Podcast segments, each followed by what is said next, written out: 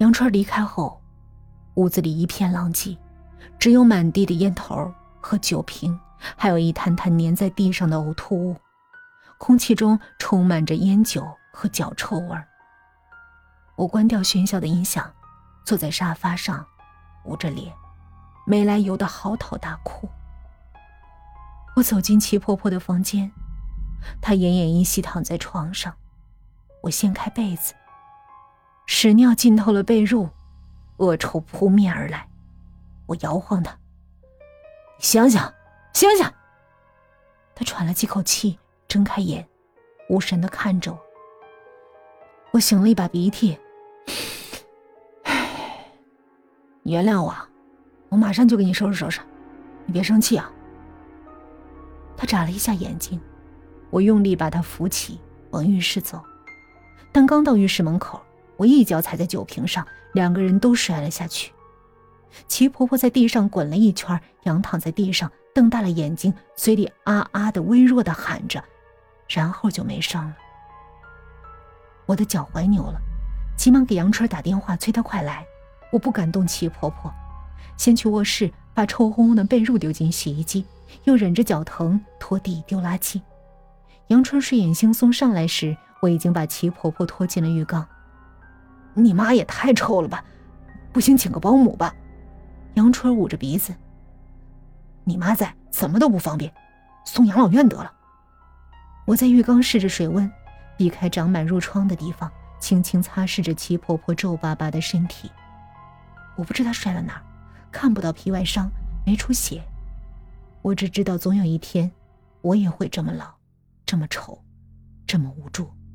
任由屎尿把我淹没。我没有儿女，也没钱，请不起护工保姆，我只会悄无声息的臭着死掉。如今，我连钱都花光，像我这样的人，注定老无所依。我让杨春搭把手，把齐婆婆抱回干净的床上，给她换好衣服。她没死，呼吸微弱。可能只是晕过去了。我看着倚在门口一脸嫌弃的杨春儿，想说些什么，突然电话座机响了。我触电般过去抓起电话。齐婆婆二儿子出差赶飞机，路过这儿，有一个小时的时间，准备过来看他妈，已经在门口了，让我赶紧开门。我来不及多想，抓着杨春的手，二话不说把她塞进衣柜，接着把杨春的皮鞋往楼下丢，调整呼吸，打开门。我的脸上已经挂上了谦卑的笑容。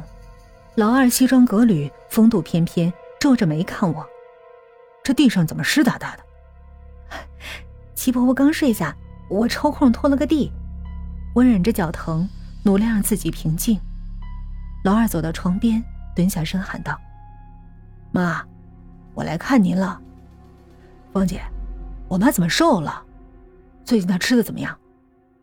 啊。还是有点便秘，我也不敢多喂肉，我怕他消化不良。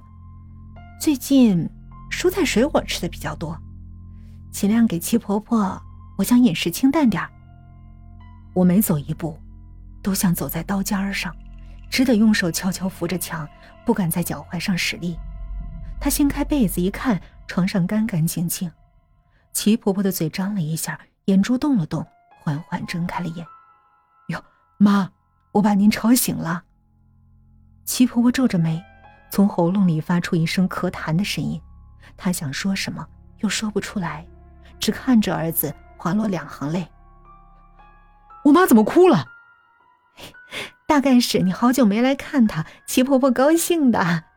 我疼得直冒冷汗，却依旧带着笑，用面巾纸轻轻擦掉齐婆婆的泪水。她瞪着我，鼻翼张合，又看着老二，喉头滚动。却什么也说不出来。我妈说啥呢？你听听。老二一脸焦急。我缓缓凑到齐婆婆嘴边，温柔的回过头看着老二。婆婆说：“儿子来了。”老二如释重负，拉着齐婆婆的手：“妈，我就知道您虽然动不了，啥都知道。妈，我时间紧，我得赶飞机，我下次再来看您啊。芳姐，这都交给您了啊。”我妈有个啥风吹草动，第一时间给我打电话。老二再给我三百块钱，只纸巾擦过我皮肤，暧昧一笑。我知道，他是担心房子的归属问题。这老公房再不值钱，也得值个八九十万。老二的头贴着齐婆婆，面带笑容拍了张合照，发了条朋友圈。无论多成熟的男人，在妈妈眼中，永远是个小孩。刚发完朋友圈，老二立刻像完成了一件不得了的任务，欢天喜地的跑了。关上门，我直接瘫软在地上，整个后背全被汗打湿了。我深呼吸了几口气，扶着墙站起来，缓缓挪进七婆婆的房间。一个人影从黑暗里冲出来，啪！一个响亮的巴掌迎头呼来，打得我一个趔趄，摔倒在地上。你他妈不是说你是老太婆女儿吗？他儿子干嘛叫你芳姐？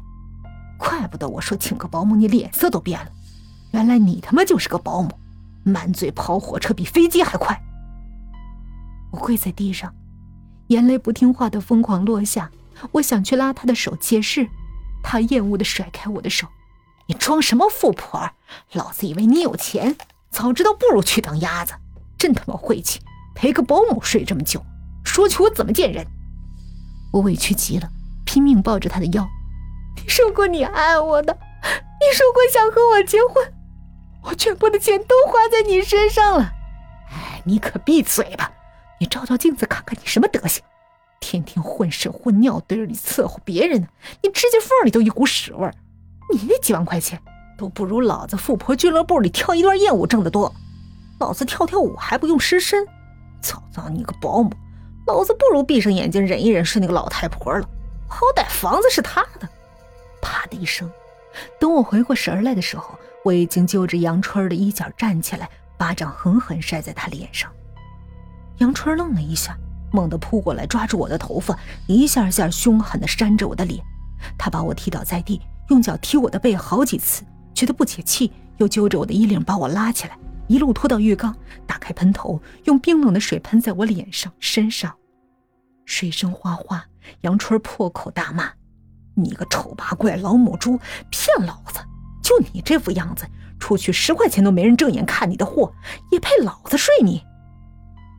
他把我的头按在浴缸里，咒骂着：“去死吧你！”